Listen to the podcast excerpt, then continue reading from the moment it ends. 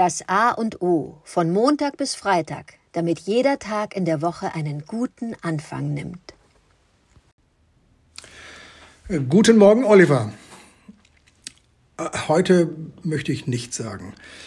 Die Zeitläufe sind in meinen Augen so, dass ich ähm, keine Chance bei mir sehe, jemanden zu inspirieren für den Tag.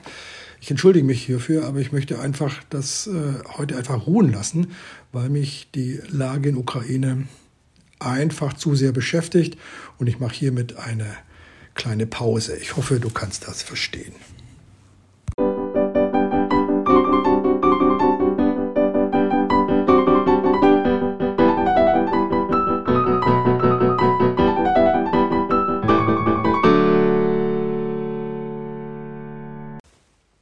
Das war das A und O, der Podcast von Adrian Hoffmann und Oliver Wünsche. Möge es ein inspirierender Tag werden. Wir hören uns morgen wieder.